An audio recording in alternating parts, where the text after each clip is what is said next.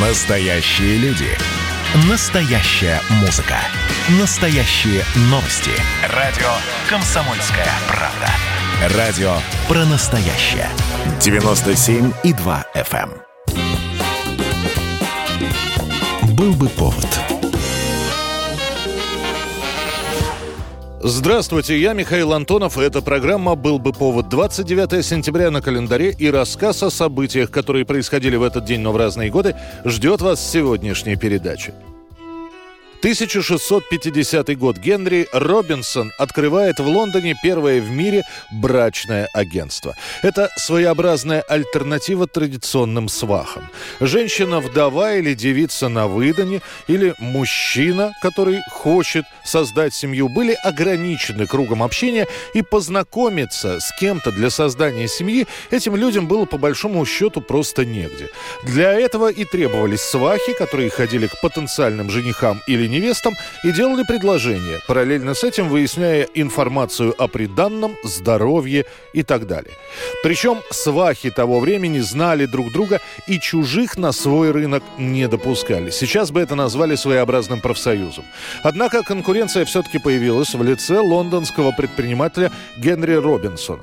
Он снимает небольшую контору и объявляет, что любой желающий может именно здесь подобрать себе спутника или спутницу жизни. Один из первых клиентов Робинсона – сэр Джон Даймли. Как свидетельствуют исторические документы, он пожелал создать семью с молодой женщиной и дал объявление. Главный критерий – дама должна обладать состоянием в 300 геней, на современные деньги это около 500 тысяч долларов. Неважно, является ли она девственницей, вдовой или беременной от бывшего мужа. Не осталось никаких данных, сколько удалось просуществовать первому брачному агентству, но вскоре такие заведения открылись и в других странах, а с развитием прессы брачные объявления начинают печатать и газеты. Девица с приданным очень хочет выйти замуж. Согласна на любой возраст и наружность, кроме прокаженных и сумасшедших. Лишь бы были деньги. Так не пишут. Так, конечно, не пишут. Так думают, милая моя. 1897 год. Зрители, пришедшие на премьеру спектакля «Креольский суд» в Буэнос-Айресе, впервые увидели новый танец – танго. Танго танцевали и раньше, но это было на окраинах аргентинской столицы, где перемешивались языки, музыка, танцы и кухня – Считается, что танго – это гремучая смесь хабанеры, фламенко, мелонги и еще бог знает чего. Оно сначала родилось в портовых кабачках и лишь потом перекочевало на большую сцену. Именно с этого момента танго начинает не просто жить самостоятельной жизнью, но и делиться на различные виды. Аргентинское или уругвайское танго более страстное, резкое в движениях. Как-то Борхес метко заметил, что такое танго – это вертикальное выражение горизонтального желания. Само аргентинское или уругвайское танго делится почти на 10 различных подвидов. Бальное танго или сценическое – более медленное, более приличное, с большим набором профессиональных движений.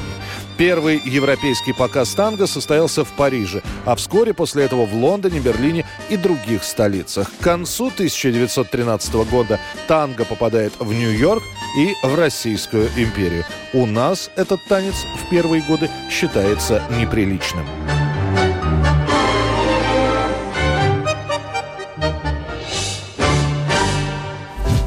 1916 год. Джон Рокфеллер, основатель компании Standard Oil, становится первым в мире миллиардером.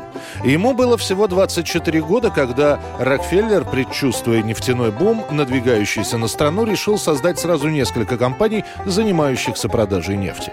У Джона уже был капитал, полученный на продаже зерна, и Рокфеллер решает, что эти деньги должны работать. По мере роста добычи нефти в Пенсильвании Рокфеллер открывает нефтеперерабатывающий завод вблизи Питтсбурга в 1863 году. Всего за два года он становится самым крупным в этом районе. После этого компания Рокфеллера начинает просто поглощать другие маленькие предприятия. А в 1870-м Джон Рокфеллер создает огромную корпорацию «Standard Oil». Во мне силен дух соперничества. Не выношу чужого успеха. Ненавижу почти всех. Против него судились, говоря, что Рокфеллер захватил рынок. Но это привело лишь к тому, что Джон раздробит одну компанию на 34 разных и продолжит монополизировать нефтяной рынок США. К моменту объявления Рокфеллера миллиардером он будет контролировать 90% нефтяного рынка в Америке.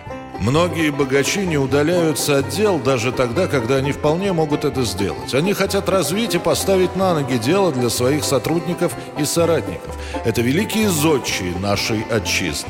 Рокфеллер в статусе миллиардера проживет еще 21 год, оставив после себя огромную империю, которая существует и по сей день. 1965 год, 29 сентября, выходит указ Президиума Верховного Совета СССР о праздновании в стране Дня Учителя. Его теперь отмечают в первое воскресенье октября. Вполне понятно, что целый урок над этой теоремой делать нечего. Тогда даем на этом же уроке вторую теорему. И мы на одном уроке даем 5-6 теорем. Дата никак не связана с какими-либо событиями в педагогической сфере. Просто в этот день в Париже состоялась общая встреча двух организаций – Международной организации труда и ЮНЕСКО, где, собственно, и обсуждались вопросы образования. После было принято решение сделать в календаре специальную дату для всех педагогов. И эта дата становится Международным днем учителя.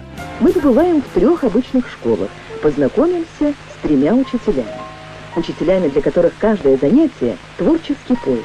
В СССР решили, что этот праздник будет плавающим. Просто первое воскресенье октября. Это могло быть и первое, и второе, и пятое число. И лишь в 1994 году праздник День учителя сделали также с фиксированной датой 5 октября.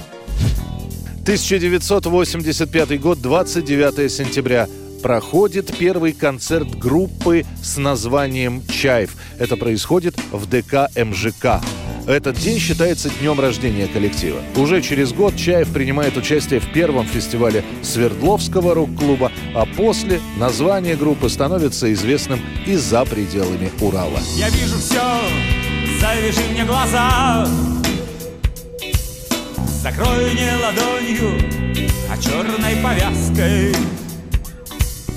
Тебе будет легче со мной во сто крат Я буду доверчив, завяжи мне глаза.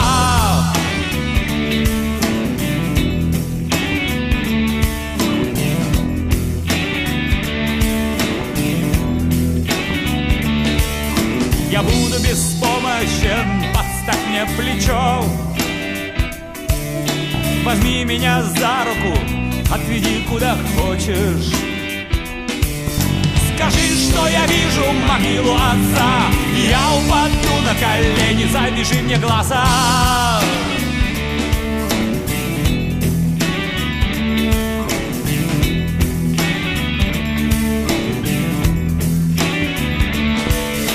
Скажи, что именно здесь рождается свет.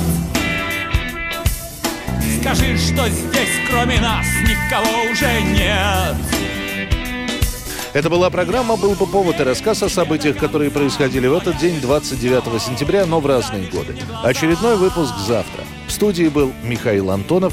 До встречи. «Был бы повод»